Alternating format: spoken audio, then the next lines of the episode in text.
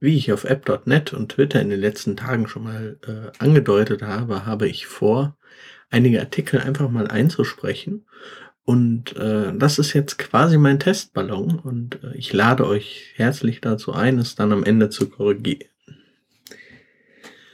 Und ich lade euch alle herzlich dazu ein, es dann am Ende zu kommentieren und zu sagen, wie ihr es fandet. Ich freue mich über jede Form der konstruktiven Kritik. Der Text, den ich heute lese, ist Bedeutungswandel. Er ist erschienen am 21.03.2013 auf realitätsfilter.com. Ich könnte mich jetzt über die Zeit aufregen, die beim fröhlichen Griff in die Buzzword-Schublade mal wieder Autismus rauszog. Bringt aber nichts. Auch wenn der Begriff sexueller Autismus so unbeschreiblich ist, dass man sich über Seiten damit auseinandersetzen könnte. Autismus ist im Mainstream angekommen. Schon seit einiger Zeit stößt man beim Lesen immer öfter auf den Begriff.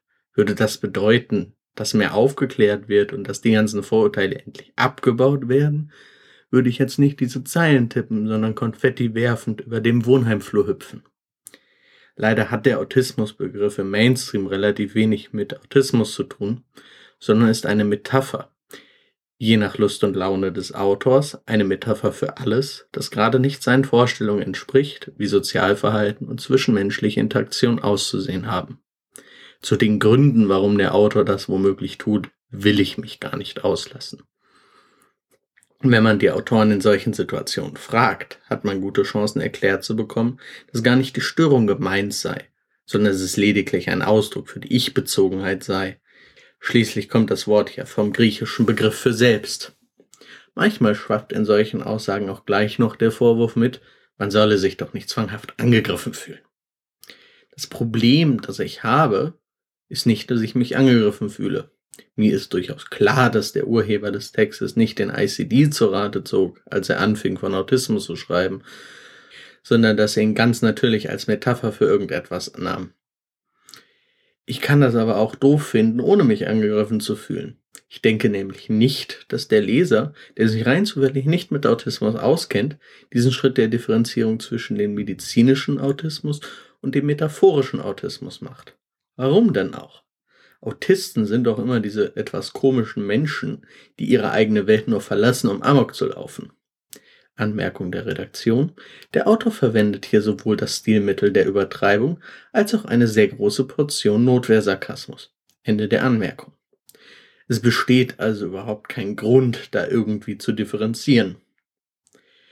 Durch das Verwenden dieser Metapher, so nah sie eventuell auch an der ursprünglichen Wortbedeutung liegen mag, wird die ohnehin schon negative Konnotation des Wortes Autismus einbetoniert denn von der ursprünglichen Bedeutung ist im alltäglichen Sprachgebrauch nichts mehr übrig.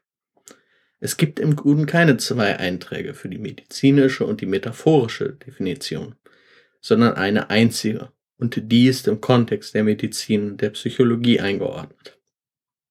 Das ist der Kontext, in dem dieser Begriff verstanden wird und sollte daher auch der einzige Kontext sein, in dem er verwendet wird.